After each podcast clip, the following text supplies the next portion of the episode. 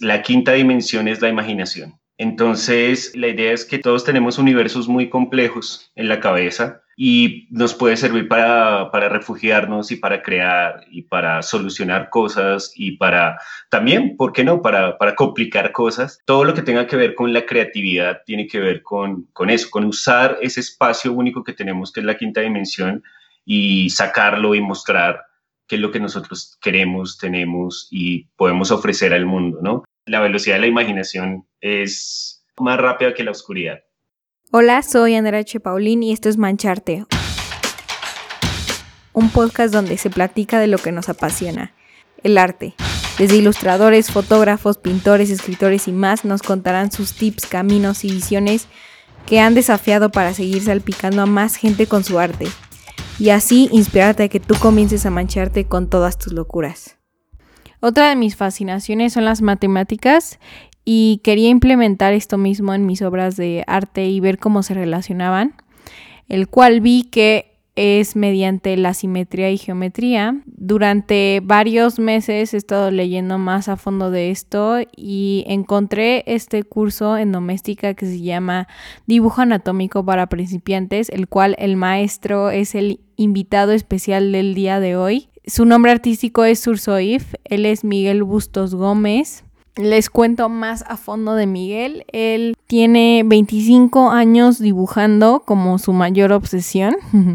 Él es profesor también. Durante los últimos años se ha centrado mucho en lo que es la figura humana como inspiración y ha tratado de entenderla cada vez más a fondo. Me encanta porque su estilo demuestra tanto esta belleza que hay en la simetría y geometría y ha trabajado como ilustrador en editoriales como Rey Naranjo, Ediciones Vestigio y Editorial Planeta. Y bueno, además de eh, próximamente va a sacar más cursos en doméstica, entonces no se lo pueden perder. En esta plática, aparte de que hablamos de la relación que existe entre la matemática y las artes eh, y que los va a inspirar mucho, hablamos de lo que es la quinta dimensión, que es el nivel de la creatividad y de la imaginación que todo humano posee. Y además ciertas metodologías, eh, consejos que puedes aplicar tú para aprender nuevas habilidades, no solo de arte, sino en muchas cosas que creo que la puedes aplicar día con día. Y bueno, pónganse cómodos en su mejor spot, prepárense un té o un café porque estoy segura que esta plática la van a disfrutar mucho.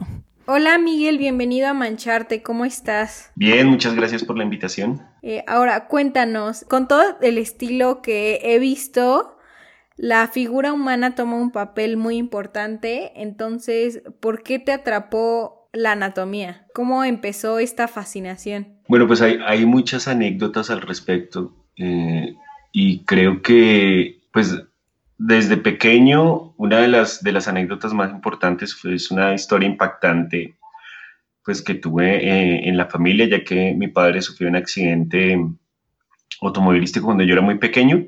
Eh, y entonces él estaba en casa en recuperación y estábamos rodeados de, de radiografías.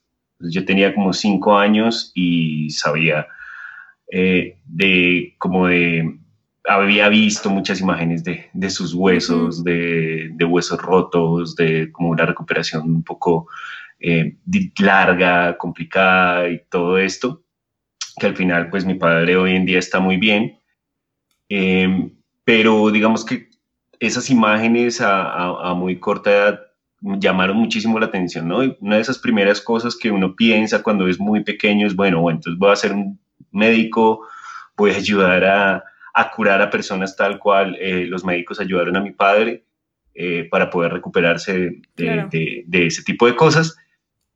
Y, digamos que eso fue como, es una primera impresión que tuve con la anatomía.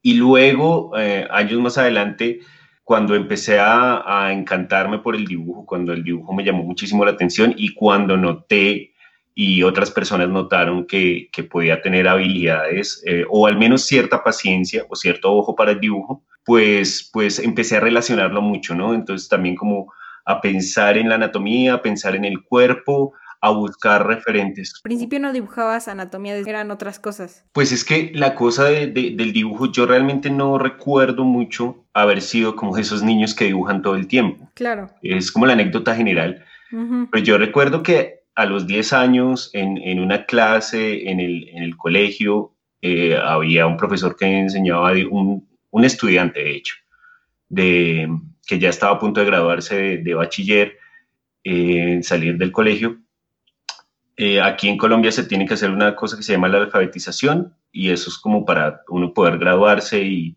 y pues recibir y después si quiere ir a estudiar a la universidad. Entonces un estudiante decidió pues dar clases de dibujo y yo entré a esa clase de dibujo cuando tenía 10 años y me gustó muchísimo y se me facilitaban los ejercicios que ponían.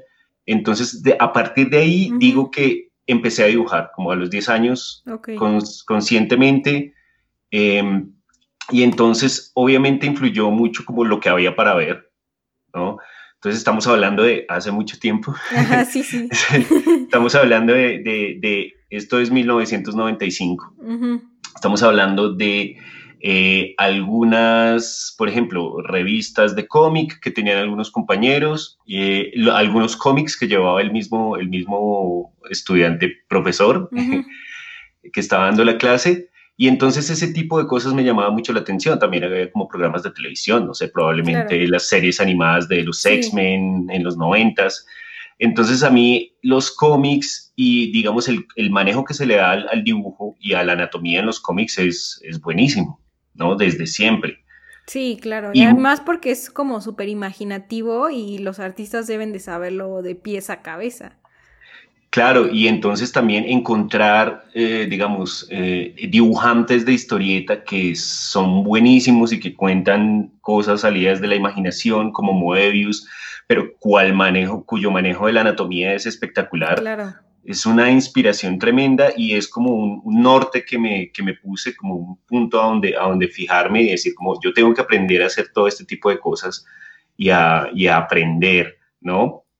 Desafortunadamente, digamos que en el colegio donde yo estudié no había clases de, no había tantas clases de dibujo y no había tantas cosas.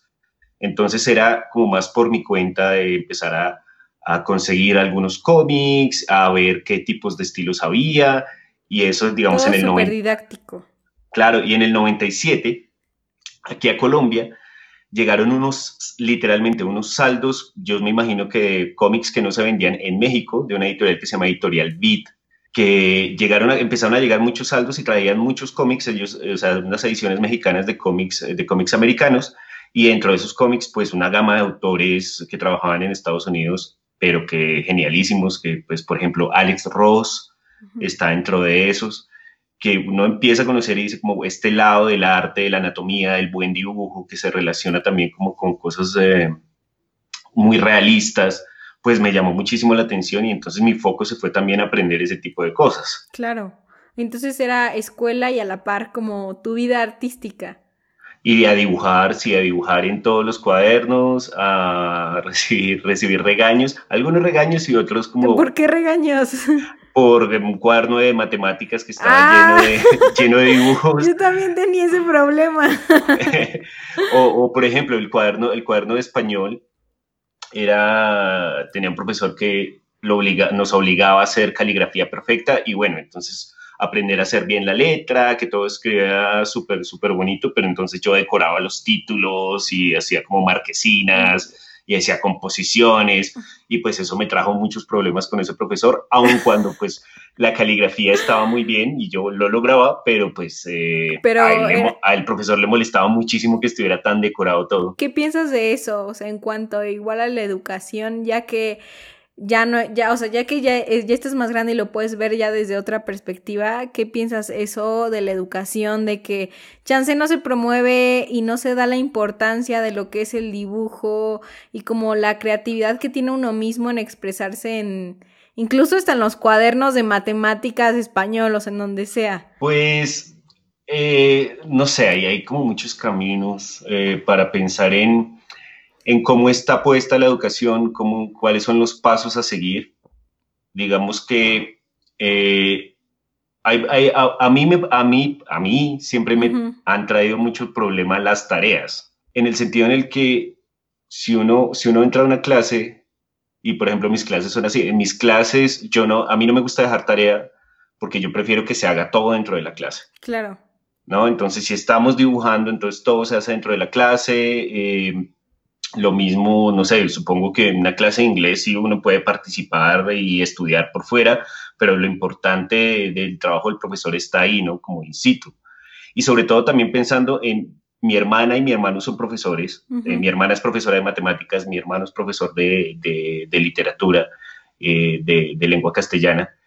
Y también el sentir como que ellos tienen que dar una clase y tras del hecho estar pendientes de que los estudiantes trabajen por fuera de clase y después revisar y es como triple trabajo, tener que enseñar, tener que revisar. Es muchísimo, digamos que la educación em, es muy valiosa cuando uno tiene el profesor ahí y se complica un poquito cuando, cuando uno tiene que hacer otro tipo de tareas, ¿no? Y creo que mucho de ese tiempo que entre comillas sería tiempo libre, si se lo, obligan a uno a hacer ejercicios o cosas que no llaman la atención o por, a, las cuales no alcanzó el tiempo dentro de la clase, hay como una presión y hay como una desidia y uno empieza como a, a, perderle el cariño a muchas cosas que podría aprender, aprender. ¿no? Tal cual. Y en vez de utilizar ese tiempo libre en lo que realmente a uno le interesa, ¿no? Que digamos es mi caso. Yo en el colegio, yo trataba de hacer todo eh, dentro de las clases, hacer las tareas, los talleres, todo dentro del colegio, era el horario dentro del colegio. Yo cuando me iba de casa era tiempo para dibujar, para montar bicicleta, para jugar fútbol, para otras cosas, para no tener que tener ese, ese, ese, estar, ese, esa pesadez de estar pensando en otras cosas. Claro, claro. Y entonces llegó el momento de estudiar una carrera y ¿qué elegiste? ¿Siempre quisiste estudiar artes? Digamos que yo tenía, yo tenía claro que, quería dibujar, que quería dibujar, probablemente sí, dibujar cómics, me gustaba mucho la idea. Cuando estaba en tal vez que octavo grado del colegio, un profesor de matemáticas que pues nos hicimos muy buenos amigos, él vio mis dibujos en los cuadernos de, matemáticas. Resulta que ese profesor tenía doble titulación, era profesor también de artes. Ah. Pero, pero ahí en el colegio como que no había tanto de arte, entonces a él lo ponían a dictar clase de matemáticas, o sea, una persona súper inteligente y, polivalente. Entonces él se dio cuenta como que mi interés iba por ahí y él empezó a darme referentes y empezó a, a prestarme libros, a prestarme cosas, a mostrarme a Loomis, por ejemplo, yo tenía 13 años y conocí a Loomis y empecé a copiar como las proporciones del cuerpo, como las manejaba Loomis. Em, y, eso me llevó como a, empezar ese camino académico de una vez desde el colegio y a tener claro que cuando yo saliera del colegio tenía que estudiar artes, ¿no? Pero yo quería estudiar artes eh, clásicos, como meterme a un taller y aprender anatomía y aprender pintura y aprender escultura pero eh, pues me estrellé contra un muro cuando apenas salí del colegio, pasé a la, a la Universidad Nacional, aquí en Colombia, a estudiar artes plásticas. Y la Escuela de Artes Plásticas, eh, aquí en la universidad, en esa época estaba en una transición hacia, hacia cosas más contemporáneas, ¿no? Entonces, dentro de su currículum, eh, habían empezado a cortar la cantidad de clases de dibujo y la cantidad de, digamos, de semestres de dibujo y de semestres de pintura y de semestres de escultura, para darle más espacio a, artes más contemporáneas y a, otro tipo de cosas. Entonces yo estuve de 16 años a los, a los 18, hice tres semestres en artes plásticas y salí supremamente deprimido a decir, como, no quiero volver a saber nada de esto. Voy a ah. estudiar una carrera en la que pueda sobrevivir y en la que pueda como, como estar más tranquilo. Claro. Eh, igual es una época muy dura, como tomar la decisión, tener una decisión muy clara, pero, pero ser tan joven y, estrellarse como contra, como contra ese tipo de cosas que, que, pasaron, pues me llevó literalmente como a, querer cambiar de plano todo y me, me, fui a estudiar una licenciatura en lenguas modernas en otra universidad. Ok, o sea, ya no quiero saber por un momento nada de, de arte tal cual nada. Desafortunadamente o afortunadamente yo seguía en, los cuadernos y en, todos los apuntes de mis clases de lenguas modernas, eh, seguía dibujando, ¿no? Entonces, obviamente todo el mundo se daba cuenta como, pues, este, este, este, señor que hace acá si esto no es lo suyo. Claro, claro, sí pasa. Eh, entonces, entonces siempre andabas esparciendo tu, literalmente tu esencia, o sea, siempre el dibujo estuvo ahí. Sí, sí, o sea, no, yo no abandoné eh, el, como esa, el, ansia y las ganas de dibujar, y sobre todo también porque, es decir, estaba en una carrera donde no me iban a, a pedir nunca un dibujo y no importaba lo que yo dibujara, entonces yo podía dibujar más libremente lo que, se, me diera la gana. Entonces también como que de cierta manera yo creo que ayudó. Eh, y yo hice cuatro semestres de eso hasta que me convencieron algunos amigos eh, y como las circunstancias de la vida me convencieron a decir, bueno, démosle otra oportunidad a este tipo de cosas. ¿no? Aquí en Colombia no hay, no, hay, no hay una carrera de ilustración a día de hoy y en esa época pues obviamente tampoco. Entonces creo lo más cercano era el diseño gráfico. Entonces, eh, pues me volví a presentar a la Universidad, a la Universidad Nacional, eh, pero esta vez a diseño gráfico y empecé a estudiar diseño gráfico. Okay. Y pues yo hice como toda la carrera, eh, muchas de las cosas de diseño, digamos, eh, muchas de las cosas de diseño, digamos, como pasé la carrera, como eh, bien en ciertas áreas de, de, las materias y cosas, pero había otras materias en las que me colgaba o como que no, como que no iba muy bien, entonces la carrera se alargó un poquito, más de lo que debía durar. Okay. Y, pero igual fue una muy buena escuela porque ahí tuve, ahí tuve muchísimo aprendizaje. De, tuve unas clases que no iba a ver y que nunca vi en artes plásticas, por ejemplo, una clase de dibujo anatómico, literal dibujo anatómico, con un grandioso profesor que se llama David Izquierdo, donde uno aprende los huesos, los músculos, cómo funcionan y todo eso, y hay que hacer las planchas y como que dedicarse mucho a eso. Y entonces, pues es una materia que me sirvió muchísimo y por, por, alguna extraña razón, en, aquí en, esta, en la universidad, esa clase solo la dan en diseño gráfico, no la dan en artes. Qué raro. Sí. Se me hace súper raro. Sí, y hay mucha gente que, que, pide un cupo para entrar a esa clase, pero es un cupo limitado, son 15 personas por semestre las que pueden ver esa clase. Y es un conocimiento impresionante porque el profesor es buenísimo. Y entonces eso me ayudó mucho. También conocí muchos dibujantes, muchos ilustradores dentro de la carrera de diseño gráfico. Eh, hice muchos amigos que hoy en día se dedican a, a hacer ilustración se dedican, son autores de libros, son ilustradores, son profesores de ilustración. Eh, y todo eso pasó como en ese nicho de diseño gráfico ahí. Y obviamente pues aprendí muchísimo también de diseño, de, composición, de un poquito de fotografía, un poquito de, tipografía, caligrafía, un montón de cosas que son ejercicios visuales. Y creo que eso ha ayudado muchísimo también como, como a, a forjar eh, esas ganas y como ese ojo que uno empieza a tener para, las imágenes. ¿Cuál es la, diferencia entre diseño gráfico y artes? Bueno, tu definición. Tú que viviste mm. ambas partes. pues lo que pasa es que, o sea, las artes, las artes lo abarcan todo. Sí, las, artes tienen, tienen, y hoy en día como que el espectro ha crecido muchísimo, ¿no? Inclusive hay una cosa que me pasa a mí es, yo, yo digo, y así es como lo digo, yo no cometo el diseño gráfico. Yo, yo no, no trabajo de diseñador gráfico, inclusive ya hace, ya hace bastante tiempo, porque cuando, cuando nosotros empezamos eh, este proyecto que se llama Casa Tinta, que es un lugar aquí en, en Bogotá donde, donde damos clases de dibujo y de ilustración, eh, yo me encargaba o, y a, veces me encargo de hacer muchas piezas gráficas y, y, el diseño de cosas y cosas con la página web pero digamos que yo lo dejé, es como, como, no es mi ejercicio profesional, ¿no? Y yo diría que las artes tampoco son mi ejercicio profesional, de cierta manera, ¿no? Porque, de nuevo, el tema es muy amplio, eh, tanto en, en, artes como en diseño, ¿no? En diseño tú tienes como piezas, estás pensando en piezas, estás pensando en, en, comunicación todo el tiempo y en artes estás pensando en discurso todo el tiempo, estás pensando en en, el mensaje. Y yo creo que el camino más, más corto entre esas dos y que comparte muchísimo, e inclusive a veces podría superar, es como el camino de la ilustración. ¿no? La ilustración toca ambos, ambos mundos, ¿sí? un mundo de comunicación y un mundo de, y un mundo de discurso. Entonces, como que tratar de llegar a, compaginar ese tipo de cosas. Se hace es decir, la ilustración. Claro, yo lo que creo es que no hay, o sea, la diferencia no es, no es absoluta y no, no, no podría serla. Sería trágico que, que la diferencia, que la diferencia fuera absoluta.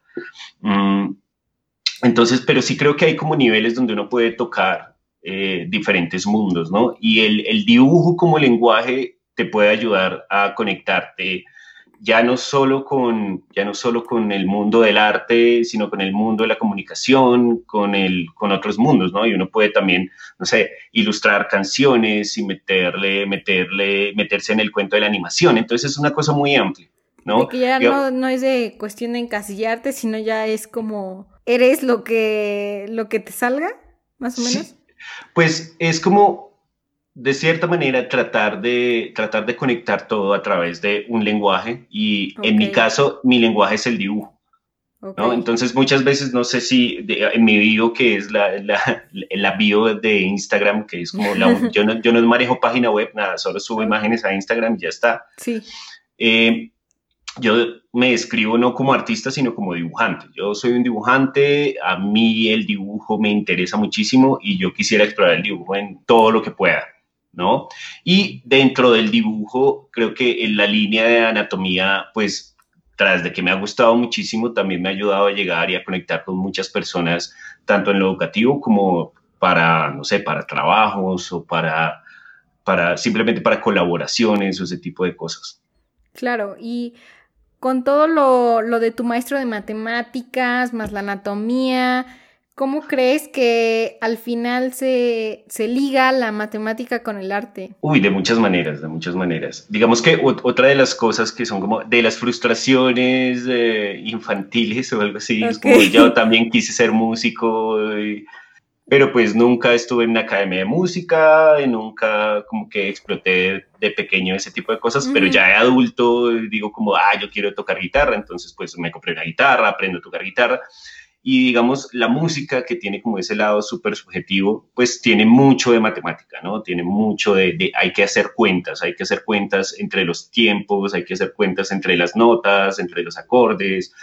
Eh, y digamos que yo hago esa analogía para la manera que encontré de explicar cómo dibujar el cuerpo humano, porque nosotros tenemos ritmos en el cuerpo, tenemos medidas, eh, podemos repetir esas medidas podemos eh, buscar la manera de, de, pasarlas, digamos, de pasar las proporciones de un lado al otro, entonces encontrar como la geometría del cuerpo, todo eso siempre, digamos, que ha estado dentro de mi naturaleza.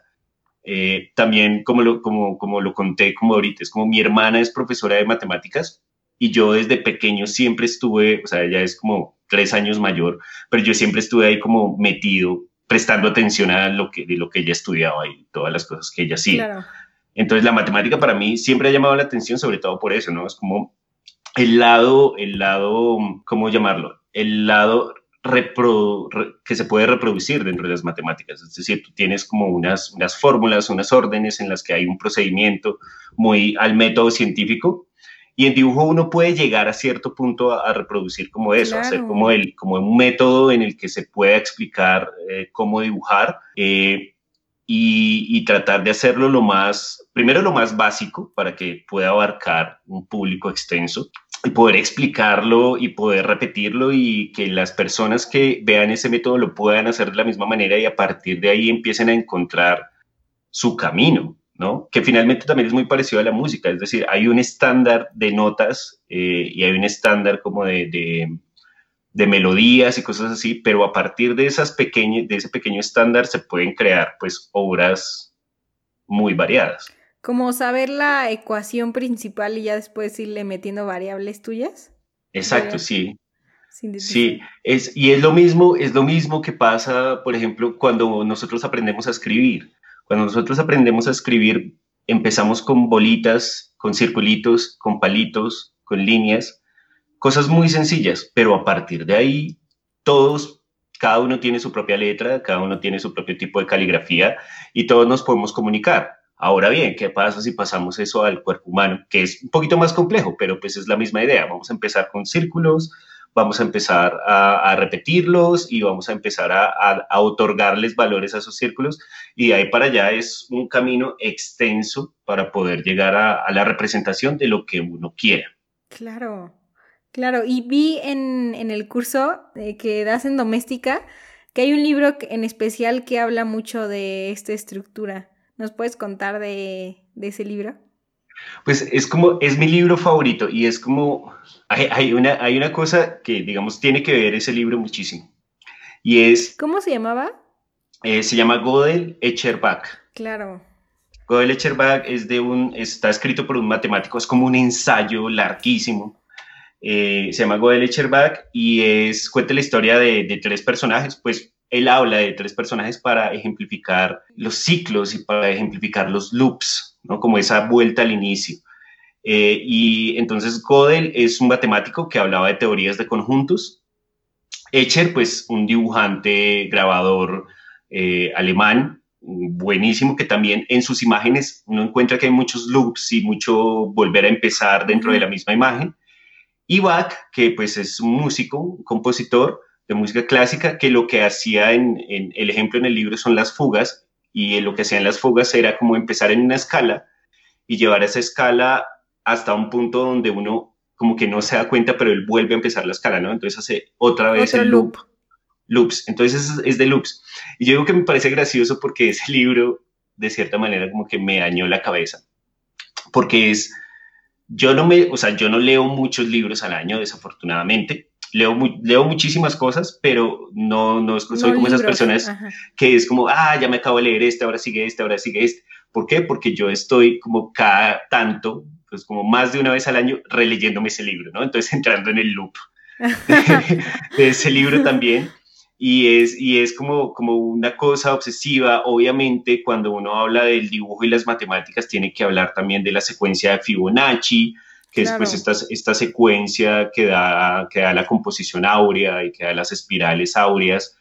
Eh, y eso, digamos, en, temas de composición siempre me llamó la atención desde que me dijeron como, mire, esta la secuencia Fibonacci funciona así. Luego encuentro, encuentro que uno puede tener aplicación de la secuencia Fibonacci a la hora de dibujar el cuerpo, claro, dibujando es que las manos. Como si fuera un, o sea, como si fuera un secreto de la naturaleza y te quisiera decir algo. Y está, pues está en todo lado, ¿no? obviamente también, digamos que uno aprende un montón de cosas de estar curioseando y uno dice como, pues el ser humano tiene, tiene este, esta capacidad que creo que se llama pareidolia y es que nosotros encontramos patrones en todo lado, ¿no? Entonces, gracias a esta capacidad, pues nosotros eh, llegamos a ese número, pero puede haber muchos más, ¿no? Entonces, como que, digamos, yo también hago una cierta definición ese como, bueno, la cabeza puede ser de 7 por 5 y yo ya he tratado eh, digamos, todo esto son como procesos, porque están dando y el dibujo no se acaba. Pero entonces, en este proceso yo he tratado también de buscar como esa secuencia Fibonacci dentro del rostro, no de, no de la misma manera como algunas veces lo explican, sino como que también se una a mi propia visión y a, mi, a mi propia plantilla, por así decirlo, dibujar las cosas, pero igual es como, ya, eso es, es la locura en la que yo me metí. Y eso también viene como, como de tratar de analizar eh, ese tipo de libros y muchísima información que uno encuentra. Es decir, nosotros llevamos como especie del ser humano mucho tiempo y digamos que hay estudios de, anatomía y de proporciones desde que empezamos a dibujar eh, y no hemos llegado a un común acuerdo. ¿no? No, no hay una regla que diga es que el cuerpo humano se, dibuja así. ¿sí? Y yo, mi, mi, interés es eh, yo sé que no voy a llegar a decir como esto es, así es como se dibuja, estas son las proporciones, fin, punto final. No. Pero, pero es como empujar un poquito el carrito, empujar un poquito la, la, la, la, sí, claro, la, la roca de Sísifo. Atinarle lo máximo posible, ¿no? Sí, y es, y es, y es, comparte mucho con, con el tema del dibujo, porque estos tipos de esfuerzos que hay en dibujo son súper desagradecidos. En el, el hecho es que cuando tú ves un dibujo, no estás viendo las horas que le metieron, que le metió el autor a ese dibujo, ¿no? No estás viendo todo ese trabajo, ¿no? Y muchas veces uno pasa, pasa los ojos muy rápido por un dibujo. Sin, sin siquiera pensar todos los trazos que estuvieron todo ahí. Todo lo que el, el, artista tuvo que aprender, ideas, creaciones, ¿no? De otros artistas, recopilar. Y no solo eso, sino que también cuando, cuando uno acaba un dibujo y dice como, ah, este ya está, le tomo una fotografía o lo escaneo o lo enmarco o lo vendo o lo que sea, el siguiente papel vuelve a estar en blanco. Entonces hay que volver a empezar. Sí, sí, sí, y es como, ah, lo ves así blanco y dices, ok, bueno, ¿qué, qué hago? ¿Qué sigue? ¿Y ahora qué? sí, sí. Entonces es como un tres puntos, es como, un, como una elipsis que hay y, y nosotros estamos ahí para eso. Pero también a la vez que eso es frustrante, es, es lo mágico del dibujo y es, está lleno de posibilidades de nuevo. Es decir, uno puede volver a empezar y puede ser otro y puede cambiar de materiales y puede, no sé, eh, dibujar otro, otro tema, todo lo que uno quiera, ¿no? Entonces está muy lleno de posibilidades. Y me imagino que pues estás constantemente todos los días pensando en dibujar, ilustración, arte, ¿no? Eh, anatomía, el, el, matemática, simetría. Entonces, no sé si a ti te ha pasado, pero de esas veces que ya te sientes demasiado lleno de lo mismo, de tanto que, o sea, de tanto que te apasiona, llega un momento en el que te sientes como, ay, se me olvidó en español, pero se dice en inglés overwhelmed, como así. saturado, saturado. ajá. ¿Qué haces en esos casos? Eh, bueno, yo tengo, yo tengo mis, mis, mis vicios y lo que decía, como el trauma infantil, la música, la música ayuda un montón porque es otro camino a la frustración, ¿no?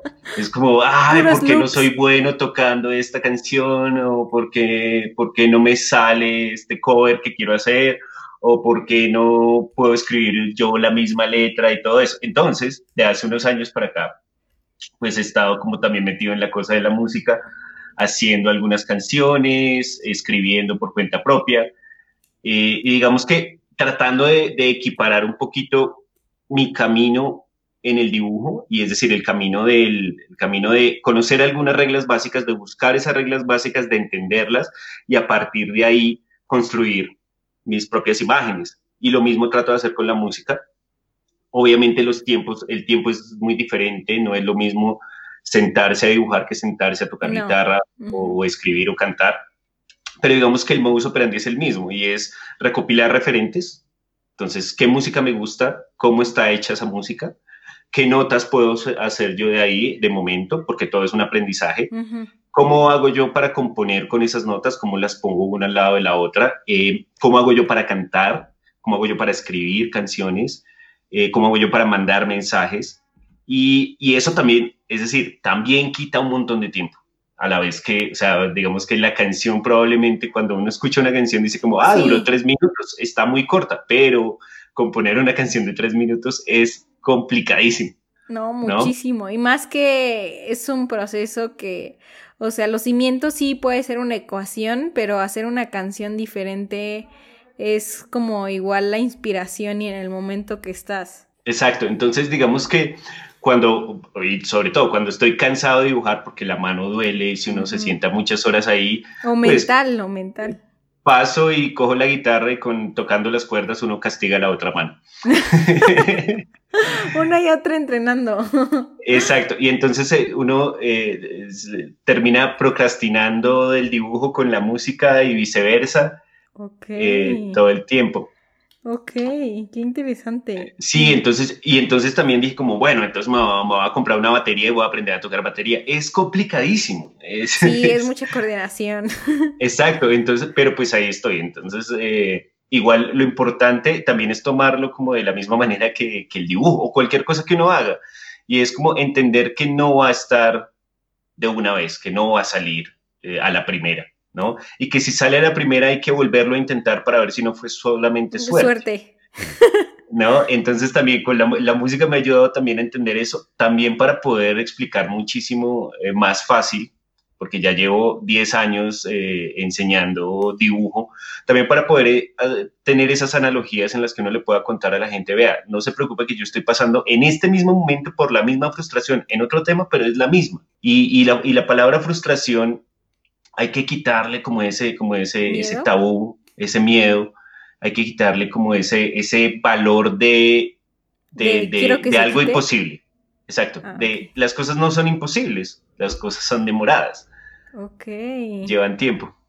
Ok, y cuando estás pintando y utilizas una referencia para dibujar, ¿en qué es lo que más te fijas de, del objeto que tienes enfrente? Pues eh, yo lo que trato es de, o sea, ser consciente que cuando uno está dibujando, que es muy diferente, por ejemplo, a, esculpir o a hacer algo en tres dimensiones. Cuando uno está dibujando tiene que traducir todo a dos dimensiones, largo por, por alto, ¿no? Ancho por alto, ¿no? Entonces, sí, todo lo que uno ve lo puede resumir en líneas, lo puede resumir en, en planos, en figuras geométricas sencillas y luego irles agregando detalles, ¿no? Entonces creo que una de esas cosas es como pensar en la composición de la imagen, pensar en, en tratar de resumir lo más que pueda lo que estoy viendo y poderlo, poderlo plantear y, e, e irme de lo general a lo particular, ¿no? Entonces empezar como por la, la idea general de la imagen o de lo que estoy viendo e ir, una vez ya tenga construida esa imagen general, empezar a, a hacer los detalles, ¿no?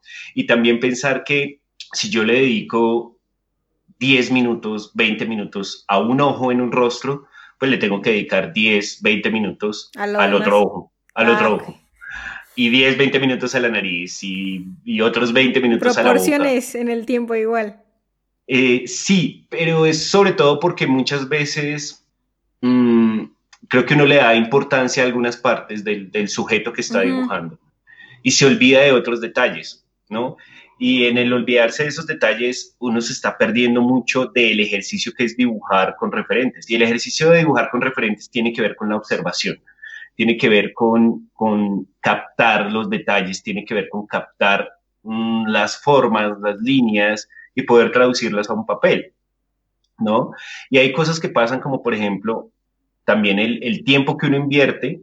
Muchas veces uno cree que es mucho mejor hacerlo todo muy rápido como acelerar el proceso y que todo salga rápido y que quiero esto ya y quiero acabar.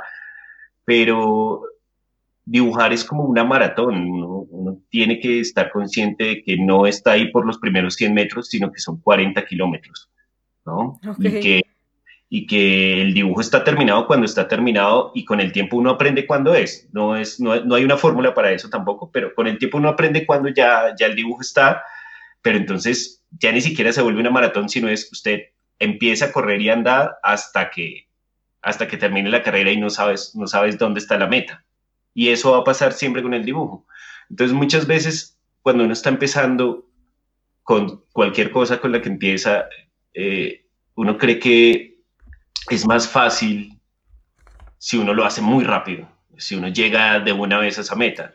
Pero hay que darse cuenta que esa meta puede ser, puede estar muy lejana y hay que ir con calma, hay que ir paso a paso. ¿Sí? No tratar de dibujar las pestañas si todavía no sabes dónde están los ojos, por ejemplo. Ok, como de disfrutar igual el camino, ¿no? O sea, disfrutar que estás ahí dibujando y haciendo los detalles poco a poco. Sí, sí, tomárselo con calma, es decir, mmm, afortunadamente, bueno, no sé, creo que, creo que no, hay, no hay una manera de decir como es que el, el dibujo no puede ser una competencia porque no hay manera de juzgarlo. Es que es muy subjetivo, ¿no? Exacto. Entonces, si no es una competencia, ¿cuál es el afán? Hay, ah, hay que tomar ese su tiempo. Buen punto, muy buen punto. ¿Cuál es el lugar que más te inspire y te atrape para dibujar, para llenarte de este vibe artístico? Uy, pues, pues es que hay, hay muchos lugares. Hay a mí me gusta mucho, yo soy una persona un poco ermitaña, a mí me gusta mucho estar en casa y digamos la pandemia no me ha afectado nada por eso, sobre todo es como una fortuna poder dar clases desde casa, que antes tenía que salir de la casa para ir a dar clases. Eh, pero lo que he hecho también, es decir, me gusta mucho mi espacio porque, digamos, en mi espacio tengo como, entre comillas, todos mis juguetes, entonces tengo mis libros, tengo eh, afortunadamente hoy en día hay internet, eh, tengo también pues mi guitarra o los instrumentos que tengo acá, tengo como poner música. Eh, entonces mi espacio siempre ha sido como un fortín y está muy bien. pero durante esta pandemia, en, creo que los, el último par de meses he estado saliendo a montar bicicleta con mi hermano y aquí, digamos, en Bogotá hay muchas montañas, ¿no? Y montañas que están medianamente cerca, que son siempre como ir a hacer una ruta de 40 kilómetros en subida, subiendo una montaña y devolviéndose, eh, saliendo de la ciudad y viendo como paisajes eh, hermosos, llenos de montañas, llenos de verde, o a veces ni siquiera se pueden ver las montañas porque pues estamos a mucha altitud, entonces uno se mete entre las nubes y solo ve neblina, todo es blanco. Wow. pero, pero digamos, esos también como para no estar sentado todo el día, pues uno se va sentado en una bicicleta, pero pues a subir lomas muy difíciles, como cosas que dice como, ahora entiendo a los ciclistas por, porque se les celebran estar tantas horas en una bicicleta, que es muy difícil. pero, La pero la recompensa es buenísima en algunos paisajes que quedan de hecho muy, muy, muy, o sea, aquí dentro de Bogotá prácticamente. Y es uno medianamente empieza a salir de la ciudad y todo se vuelve hermoso y las nubes son geniales y a mí me gusta el hecho de las nubes también porque lo puedo relacionar con, con mi libro obsesivo y es decir, como es que una nube deja de ser nube y vuelve a ser nube en cualquier momento. Como el, o sea, otra vez el loop. Exacto, sí, una nube es un loop, es un loop del agua. Sí, no lo había visto de esa manera. ¿Qué es lo que más disfrutas de tu día? Pues eso es, eso es, muy complicado, podría decir como hay días en los que uno solamente, solamente necesita un café y ya con eso. Muy cierto. Ya con eso hay una sonrisa. hay, día, hay días en los, que, en los que terminar un dibujo está bien. Hay otros días en los que el simple hecho de empezar uno también está bien. Eh, hay días en los que una canción eh, te arregla el día. Eh, y sobre todo, digamos, como con las cosas que pasan o que están pasando en, aquí en mi país, hay, hay hay algunos detalles que le pueden arreglar a uno casi todos los días, o sea, todos los días están vueltos nada y las noticias son terribles y todo es como una pesadilla y es como una pesadilla en loop también en mi país porque es como volver a una violencia y volver a un montón de cosas. Y hay, hay pequeños detalles o personas que, que pues le arreglan a uno eh, el día, ¿no? Pero pues vuelve uno obviamente a, a como estar necesitado de esos momentos muy rápido ¿no? Entonces es como, como estar consciente de que, de que, de que, de que son momentos, ¿no? Y hay momentos y hay que disfrutarlos cuando son buenos, hay que disfrutarlos cuando, cuando las cosas están bien, por más poco que dure, hay que disfrutarlas y sacarles todo el provecho que, que se pueda. Claro, claro, comparto esa idea 100%. ¿Y qué mensaje te gustaría compartirle al mundo? compartirle al mundo.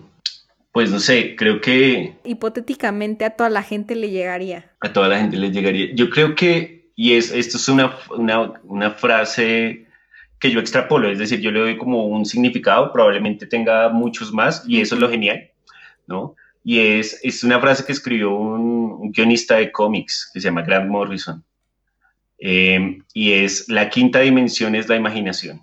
Entonces, la idea es que, la idea es que todos, tenemos, todos tenemos universos muy complejos en la cabeza y nos puede servir para, para refugiarnos y para crear y para solucionar cosas y para también, ¿por qué no?, para, para complicar cosas, pero, pero tenemos, cada uno tiene ese lugar, ese espacio único deberíamos estarlo aprovechando muchísimo. Y el, un vehículo muy grande es el dibujo, un vehículo muy grande es la escritura, un vehículo muy grande es la literatura o la música, todo lo que tenga que ver con la creatividad tiene que ver con, con eso, con usar ese espacio único que tenemos que es la quinta dimensión y sacarlo y mostrar qué es lo que nosotros queremos, tenemos y podemos ofrecer al mundo, ¿no? Y pensar también en eso, y es como en, en este mundo hay muchas cosas que pasan, y sería, sería bueno que pensáramos en, en, dar, ¿no? En ofrecer. Claro. Eh, y en ofrecer como, como de la mejor manera. Obviamente, estos, estos son como ideas y pensamientos que solo le pueden ocurrir a una persona que no tenga ciertas preocupaciones, ¿no? Pero pues entonces tratar de ayudar a que, a que esas preocupaciones se, se vuelvan mínimas y a ayudarle a las personas en, a mantener eh, un estado mental saludable, que es muy necesario, sobre todo en, los tiempos que estamos viviendo, ¿no? Con la pandemia y con todo esto, creo que la creatividad y el arte han, han sacado pecho un poquito por, por la humanidad. Sí, y de hecho es una de las cosas por las que este podcast se creó, porque eh, normalmente cuando yo hablaba de creatividad con la gente, pues me decía, es que Andy, pues tú dibujas, ¿no? Tú ilustras, pero pues yo no. Y, y, al final creo yo que la creatividad no solo está en, o sea, no solo está en el dibujo o la música o así, o sea, como que todos tenemos, como dices, esta quinta dimensión, puede ser que no lo has intentado, no lo has eh, practicado, no le has dado la oportunidad o incluso lo ocupas y no sabes qué es creatividad, o sea, porque yo creo que al final la creatividad y la quinta dimensión es como parte de, de nuestra esencia que cada uno tiene, entonces cada uno la expresa de manera muy diferente, ¿no? O sea, yo creo que incluso los científicos, o sea, o los de negocios tienen que aplicar cierta creatividad para mover un poco las piezas y ver en dónde sí se pueden las cosas. Sí, es una cosa que, o sea, es inherente al ser humano y, que, y que, o sea, no, no creo eventualmente que haya manera de, de replicarla de otra manera, ¿no? Es como cada ser humano tiene su propio mundo y, es decir, o sea, hay ciertas personas que, que, tienen un talento espectacular para comunicar eso, ¿no? Para comunicar su imaginación. Hay personas que no, pero eso no quiere decir que, no, lo estén sentando y que no lo estén pensando y que no, y que no tengan esa posibilidad. Eh, y entonces, que, que, que, nos demos cuenta y que se den cuenta los que creen que no, que no son creativos, eh, que cierren sus ojos y se den cuenta que, o sea, si se pueden imaginar cómo se ve el planeta desde, desde fuera, desde el espacio, cerrando simplemente los ojos, eso ya es entrar en otra dimensión, eso ya es, eso fue mucho más rápido, por ejemplo, que escribirlo, eso fue mucho más rápido que dibujarlo, eso fue mucho más rápido que viajar hasta allá, ¿no? Y esa, la velocidad de la imaginación es... Más rápida que la luz. sí, es más rápida que la luz. claro. y, y sobre todo, más rápida que la oscuridad. Muy cierto mundo mágico en el que te gustaría vivir? un mundo mágico en el Esa que pregunta me, encanta hacérsela a todo mundo. mundo mágico en el que me gustaría vivir. Uy, es que, y es que la cosa es que se puede relacionar muchísimo, muchísimo con eso que, que estaba, de lo que estaba hablando, ¿no? Y es como, si uno piensa, si uno piensa el mundo como, como un libro, o como su propia creación, o como un cómic, o una novela gráfica, eh, que se siente estar ahí como en ese, en ser un personaje de ese, de ese libro, ¿no? Ser un personaje que además, es decir, si nosotros pensamos de cierta manera que un libro está en dos dimensiones y que los sujetos que viven en ese libro solo ven el mundo en dos dimensiones, pues nosotros somos un ser superastral porque estamos en la tercera dimensión. Claro. Leyéndolos. Entonces, ¿qué, ¿qué pasa si uno realmente vive ahí en esa quinta dimensión? ¿no? De, una, vez es decir, como ese es el mundo mágico y, está cerrando los ojos y eh, pensando como, bueno, ¿y qué va a pasar con esto? y cómo voy a solucionar este final de la entrevista y cómo voy a responder a esa pregunta, dice la voz del narrador en off, ¿no? En tercera persona.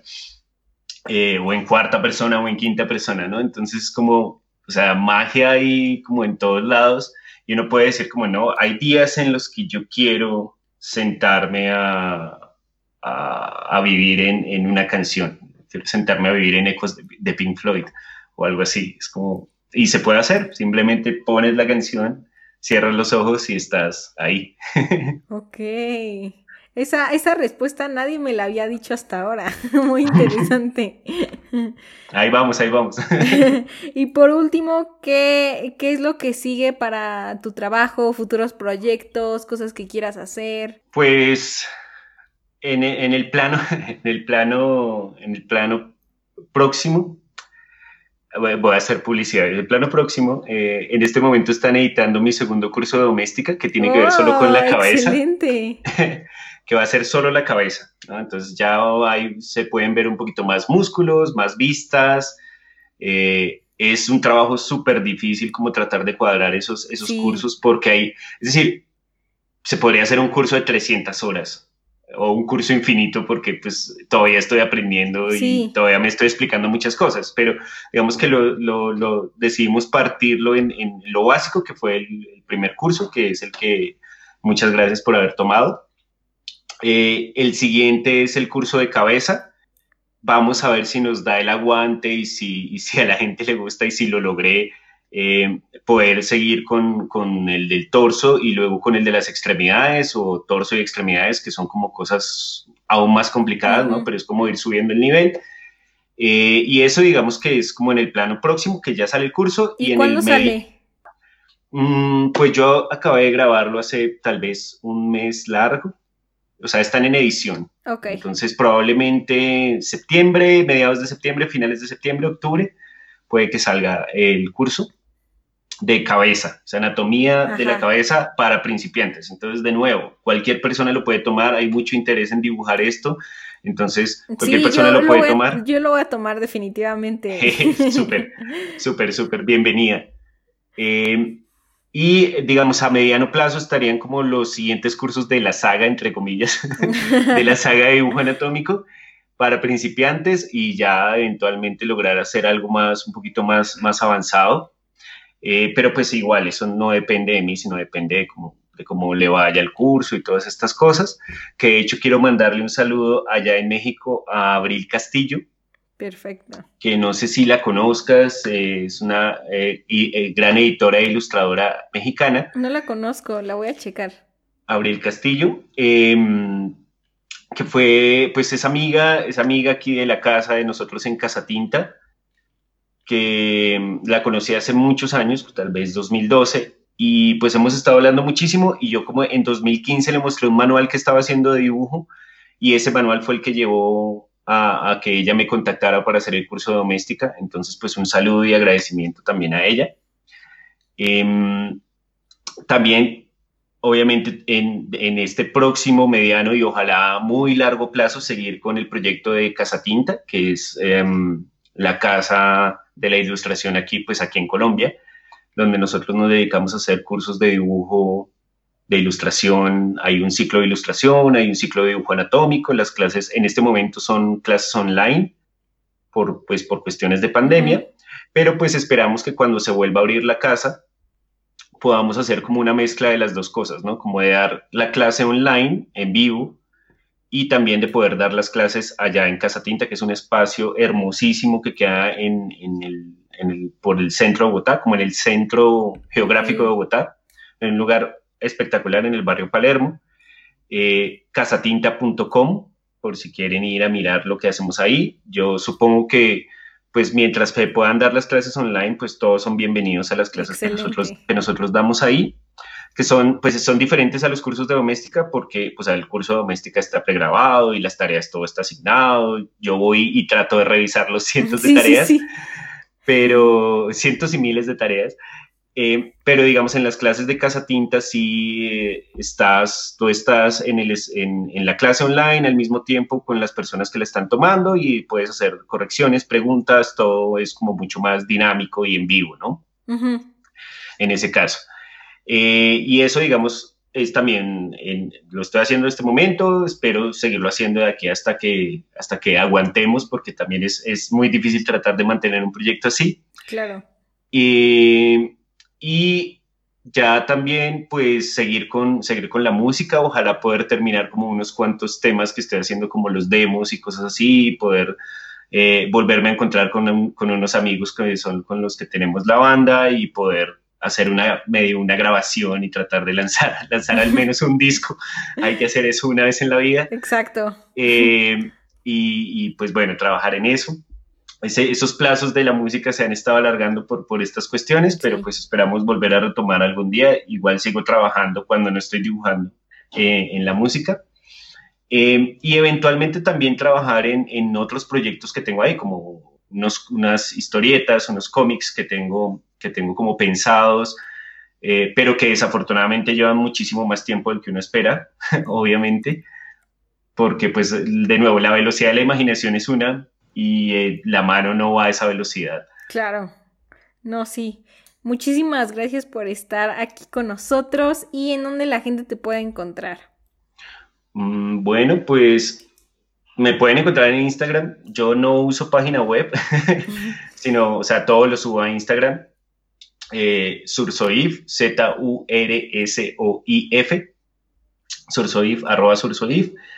Eh, si alguien se llega a interesar por las, por las canciones que canto muy mal y compongo muy mal, eh, están, o sea, ahí en, en, el perfil de Instagram está como el link a, al, per, al, perfil secundario, okay. que, es, que está escrito al revés, es decir, primero la S y luego la Z. Eh, pero pues ahí está el link por si quieren ir a criticar y ayuda muchísimo la crítica. Por favor, digan, esto suena muy mal, esto suena a tal cosa, esto no suena nada. ok. Em, y ya, o sea, como ese tipo de cosas me pueden encontrar también, obviamente, en Doméstica y en Casa Tinta. Perfecto. Muchas gracias, Miguel. No, pues gracias a ti por la invitación. Me encanta que, que, que hayas abierto un espacio como este para poder, para, pues, para poder charlar y para poder contar cosas. Sí, muy interesante. Gracias por haber escuchado hasta el final de este podcast. Ya sabes que existe para tu bella inspiración creativa día con día y qué bueno que estás disfrutando estas pláticas tanto como yo las he hecho. No se te olvide seguir las redes sociales del show para no perderte los tips creativos que tenemos para ti. Arroba Mancharte Podcast en Instagram y en Facebook. Y también queremos saber tu opinión, queremos saber qué piensas, eh, incluso qué tipo de artistas quieres que traiga más al show, etcétera, etcétera. Y bueno, te veo a la próxima. Bye. Whoop.